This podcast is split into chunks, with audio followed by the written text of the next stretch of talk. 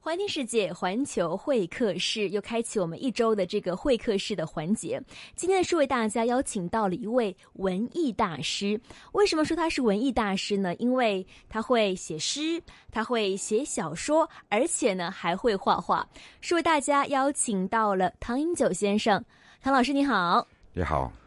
刚才我有简单的介绍过嗯哈，说您写诗、写小说都会哈。嗯，从什么时候开始变成对画画感兴趣了呢？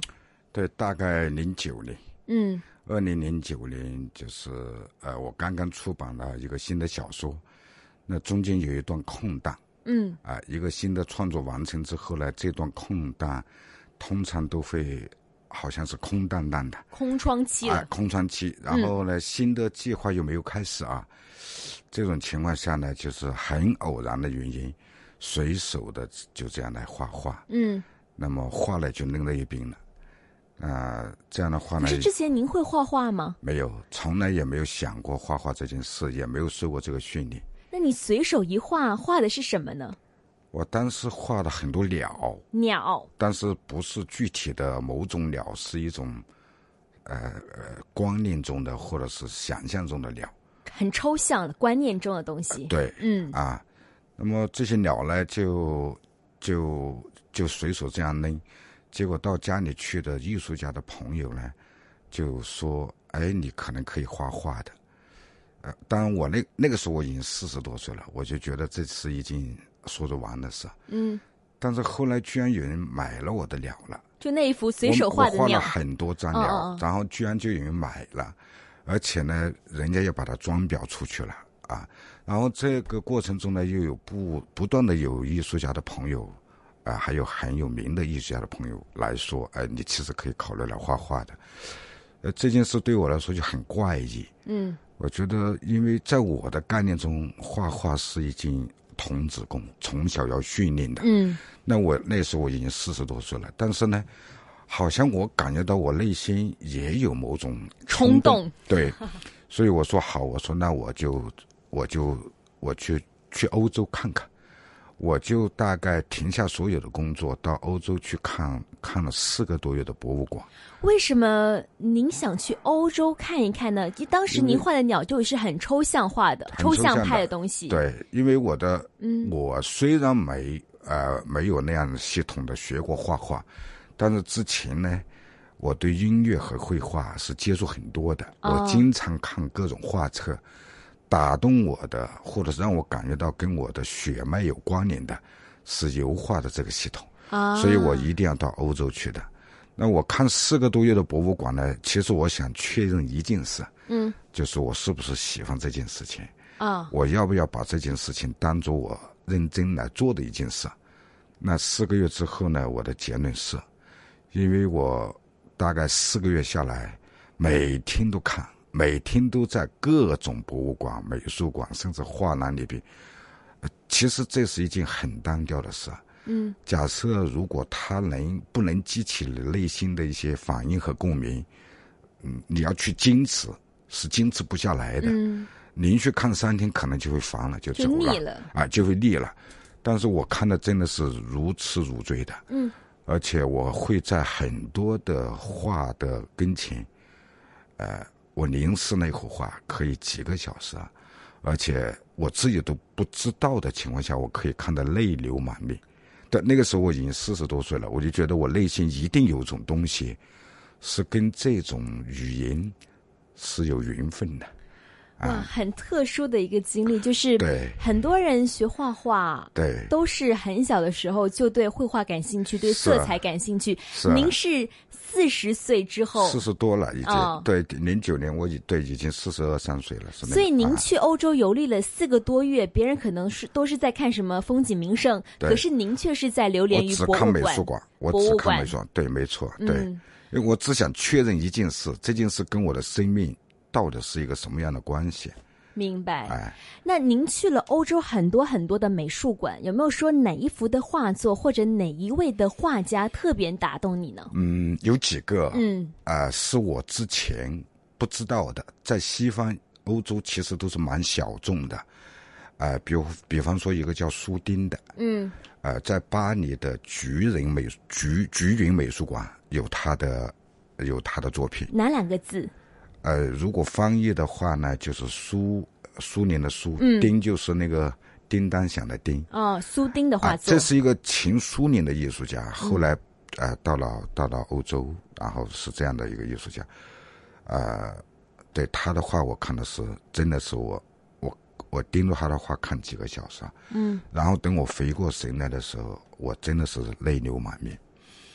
呃，当时他的画呢是跟莫奈的画放在一起莫奈。啊、对，所有去菊云的人都是奔莫奈去的，因为莫奈的晚年的睡莲。睡莲，啊、是菊云市的美术馆是以他是以莫奈的睡莲知名的，哎、呃，对是不是就是那个美术馆是睡莲是有三大幅，然后一个哎对环状的那个美对术对馆？对，就是那个、那个菊云美术馆，嗯，那是他的就是相当于他的馆藏作品，是他的啊呃最重要的一个作品。但是我其实，在那里看到的是苏丁的东西，而且打动我的是苏丁。对，所以苏丁他的画作是什么呢？主题是什么呢？呃，苏丁大概对他有几个，一个是他的风景呐、另外一个是他的各种，他有很多人像，啊，他有很多人像，但他不是那种传统的，他是一个蛮苦难的艺术家，啊、是一个内心极其强烈的艺术家，嗯，呃，如果要分类的话呢，是一个表现主义的艺术家，哎对，感觉听到这里的时候，他的画作为什么可以打动你，跟你今后的创作是有联系的？刚才你强调他是一嗯个画很多人像，是不是？对对，内心呢，其实那个表达的情绪也非常的多。对，然后，其实后来呢，呃呃，今天我们访问的嘉宾唐老师呢，是画了很多人的面孔，对。是受他的影响，还是说其实你一直都想画面孔呢？呃，没有任何直接的影响，嗯，没有。但是我觉得有气质上的关联性，就是气质上，对我觉得像苏丁是那种我觉得可以称为灵魂的兄弟的人，有心会很好，你可以把他当做一个大师，但是跟你没有关系。毕竟很多年、很多年、很多很多岁月之前的一位画家。对，嗯对，呃，就是我们，我觉得是一种，嗯，是是一种类型的人啊，呃，没有任何直接的关系。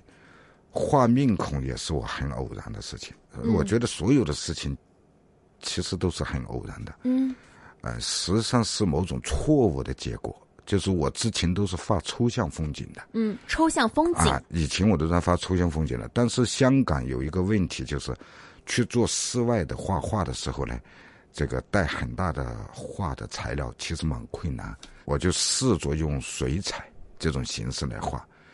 呃，我第一次用水彩的时候呢，我就感觉到它有一种很特别的效果。嗯任何一个学学学呃美术的人，他掌握一个材料，呃，他需要很长时间。但是对于我来说呢，我就是那种偶然的效果，让我我就把它放大了，我就觉得是一个很神奇的事，因为我用水彩第一次画的就是人，就是人人的脸，像，那让我很惊讶，我就觉得、哦是这样的，啥，所以我就开始尝试来做，最后我就觉得这是一种我要的效果，或者是我要的方式，所以我就把它画成了很多很多的脸，但是实际上这件事跟我的小说有特别密切的关系。嗯对我大概去年、前年大概两年的时间，我写了有将近一百万字的小说。嗯那么这些小说，比如说我刚刚出版的一部小说叫做《悬空的椅子》，这部小说就是我的一个装置作品，我是新做的一个装置。后来我觉得这个装置不足以表达我的想法，所以我把这个装置变成了一个二十多万字的长篇小说。嗯，那么我在这么多小说的创作过程中呢，当然是会涉及到很多人，会涉及到很多人。的脸孔，对，嗯当然，这些人呢的样子老会在我的头脑里出现，我也觉得光文字表达还不够，所以我就好，既然水彩画给了我一种我想要的效果，我就把它集中在我想要表达的人脸上。所以我的绘画和小说，啊、还有诗歌，相当于是个三胞胎。啊，对一他起们发展一起发展，嗯他们三者之间是，嗯、是一个特别有关系的一个事情。所以想问到了，就是您画的面孔的这个他们的样子，都是源自于你小说当中的人物抽取出来，是这样吗？不是，不是，呃，我的绘画不是我的小说的插图，绝对不是。呃，但是呢，呃，他们互相啊，它互相会激发东西，啊、会产生呃化学的反应。呃，那么小说的东西有可能会让我想想到某个场景、某个样子，然后再用色彩转化的时候，它会放大。嗯，它会变成另外一种独立的语言的方式，呃，所以它完全是独立的啊。明白，呃，其实呢，唐老师他画了很多很多人的脸孔，然后呢，很多人的面孔哈，跟大家开办一个画展了，就是以这个面孔为主题，展示出您绘画的很多很多面孔的这样的一个画展，跟大家介绍一下。呃，在绘画史上有很多肖像画家，嗯呃，尤其是在古典主义时期，比方说安格有很多啊、达芬奇，这太多了，都是画肖像的啊、这样的一个艺术家。那么肖像艺术其实是一个呃，是一个非常独立的门类。嗯但是我我不是一个传统的肖像的啊、这个画家，肖像的画呢是过去比如说啊、照相机没有出来，它有很大的记录功能是，啊、他要把他爷爷的样子记录下来，或者是把他的呃家族中很重要的人记录下来，所以通常是这样的功能，他要画的很像，嗯，很像那张脸，很写实，对，就像我们现在要去拍照片、要打扮自己一样，它是装扮之后的结果。嗯但是，呃，我理解的面孔呢，我现在画的面孔呢，恰恰是撕开的，撕开这个日常妆容之后的这个呃这个结果。我把它称之为灵魂的样子，嗯就是呃，我们的人的样子呢是有很多种的，比方说我去上班，我去上学，那是一个日常状态的样子。我不可能在上班的场所随意表达我的情绪，我是有克制的，有节制的，呃，因为我要和很多人相处，啊、我的喜怒哀乐不可能那么真实的表现出来，所以日常生活中的样子呢，其实是一个格式化的样子。嗯就是科长就要有科长的样，这个呃业务员就要有业务员的样，它是一个格式化的，跟他的职业、社会身份、地位等等啊，是很吻合的一个样子。但是呢，格式化之外的日常生活的样子呢，人其实有更真实、更丰富的一面嗯，啊，他的喜乐哀乐可能会在某个晚上表现出来，所以您画的是他们的内心，这是他的内心，是我称之为灵魂的样子。嗯所以我的我不叫人脸，叫面孔。那么这两者之间呢，我在我看看来呢，面孔就是人脸撕开之后灵魂的样子。嗯，对，所以这一次的展览哈、的精华之处就是揭露人性，是吗？对，嗯对，呃，我觉得这个展览，我其实有一个最早的最早的展览的名字叫“撕开”，嗯啊、向疼痛致敬。啊、实际上呢是，呃，在日常生活之外的，呃，更内在的东西的一种表现。嗯。那这一次的这个展览，其实也邀请到了很多很厉害的大人物，比方说有意大利这个达文西博物馆的董事长对 Lisa，对，对，还有很多很多您之前在可能文坛，就是文学界认识的朋友也会参与其中，是吗？对，嗯对，因为，呃，我是上个月刚出版了新的小说，啊、那这个月呢就做这个画的展览，所以是会有两个不同的人群的朋友啊来关注这件事情。这样的话呢，这次画展呢，就会有人从文学的角度来看，当然也有人喜欢艺术的，会从艺术的角度去看我的小说。嗯，明白哈，呃，这次展览是面孔，是给大家揭示很多人内心丰富的内心世界，所以你在用色方面也是非常非常的大胆。对，呃，我用了很强烈的形式，嗯呃，很多人领呢，这个色彩都是带状的，就像人缠着的绷带一样嗯啊，这是一种撕开之后的那种那种效果，呃，然后呢，呃，色彩的笔触呢，呃，有非常多的冲突，嗯啊、纠结和好像有若干个自我在搏斗的痕迹，啊、这是一个人内心复杂啊、和深邃的啊、表现。嗯假设只是一个外在的脸，它不会有这样的东西。嗯。对，那么到最后了，我们也想问一下唐老师了，就是你一直从事文学创作，然后从零九年开始你的绘画创作，然后到二零一五年，您去到了欧洲，去参观了很多很多的美术馆，流连忘返。到现在，您开自己的画展，好像是一步一步在把你的这个绘画方面的这个天赋展现的更好了，给大家呈现了一个个人的画展哈。您觉得说文学创作跟啊、这个绘画艺术之间的联系是什么呢？我觉得就像一个事情的多面，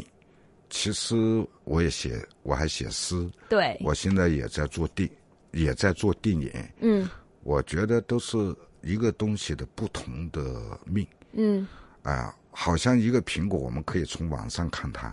也可以从早晨看它，也可以不看见苹果就可以看见它。呃，从某种意义上说是一回事，对我来说，嗯只是表达的工具不一样而已。他面对的问题都是人性，都是人的内心，